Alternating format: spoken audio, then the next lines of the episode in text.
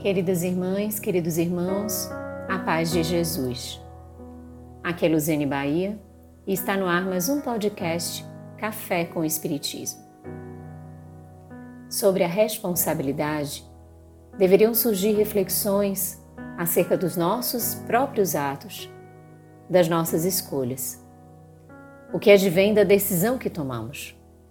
Contudo, nem sempre assim ocorre. Há no homem latente um forte mecanismo que o leva a fugir da responsabilidade, afirma Joana de Ângeles, transferindo o seu insucesso para outrem, na condição de indivíduo social ou para os fatores circunstanciais da sorte, do nascimento e até de Deus.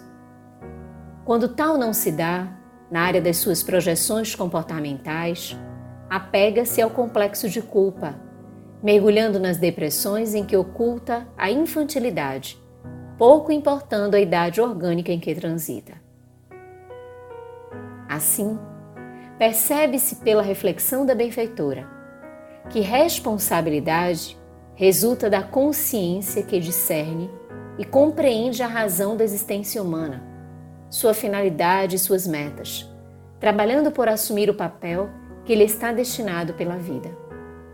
Graças a isso, não se omite, não se precipita, estabelecendo um programa de ação tranquila dentro do quadro de deveres que caracterizam o progresso individual e coletivo, visando a conquista da plenitude.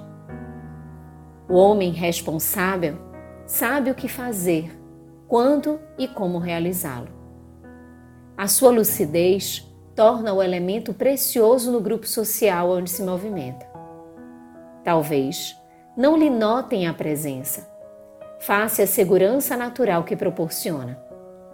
Todavia, a sua falta sempre se faz percebida por motivos óbvios.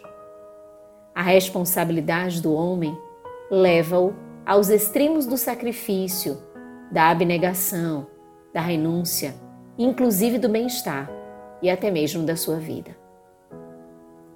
E o advento do Cristo nos estimula a percebermos as nuances da responsabilidade nos acontecimentos que nos rodeiam. Diz a benfeitora em seu texto Jesus e Responsabilidade. Como pastor de almas, Jesus fez-se-nos responsável, elucidando-nos a respeito dos deveres, das necessidades reais, dos legítimos objetivos da nossa vida. Em contrapartida, doou-se-nos até o holocausto. Não fosse a sua vida ao nosso lado em si mesma uma grande, um grande e estoico sacrifício de amor. Não obstante, conclamava a todos que o buscavam para o dever da responsabilidade, que os capacita para as realizações relevantes. Por conhecer a alma humana em sua realidade plena, identificava nela as nascentes de todos os males como também a fonte generosa de todas as bênçãos.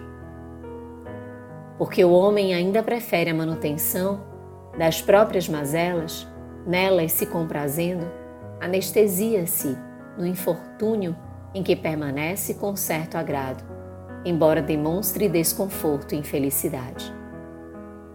Desse modo, sempre que acolhia aqueles que o buscavam, conhecendo-lhes as causas dos pesares, Após atendê-los, propunha-lhes com veemência que não retornassem aos erros, a fim de que lhes não acontecesse nada pior.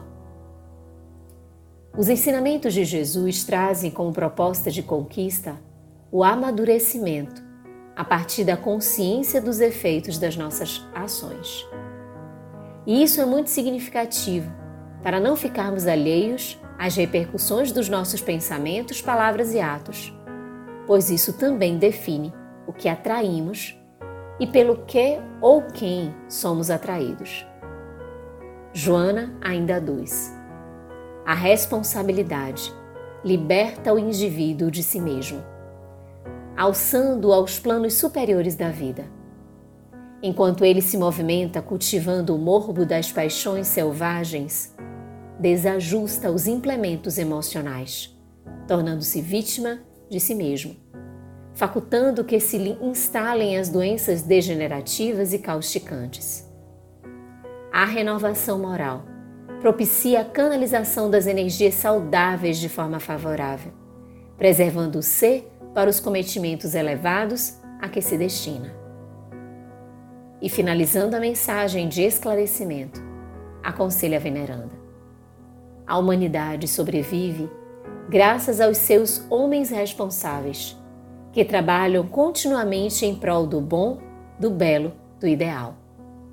Eles se destacam pela grandeza das suas realizações cimentadas no sacrifício pessoal.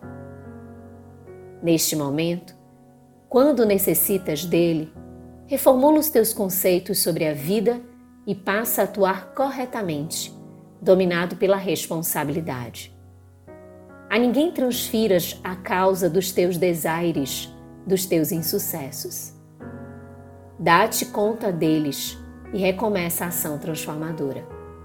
Mesmo que não o queiras, serás sempre responsável pelos atos, pelos efeitos dos teus atos. Colherás conforme semeares. Assume, portanto, o teu compromisso com o Mestre e permanecerás saudável interiormente, prosseguindo íntegro nos teus deveres com responsabilidade. Vamos então em frente, meus irmãos, auxiliando-nos mutuamente. Desta forma, contribuímos para o crescimento individual e, por consequência, para o crescimento coletivo.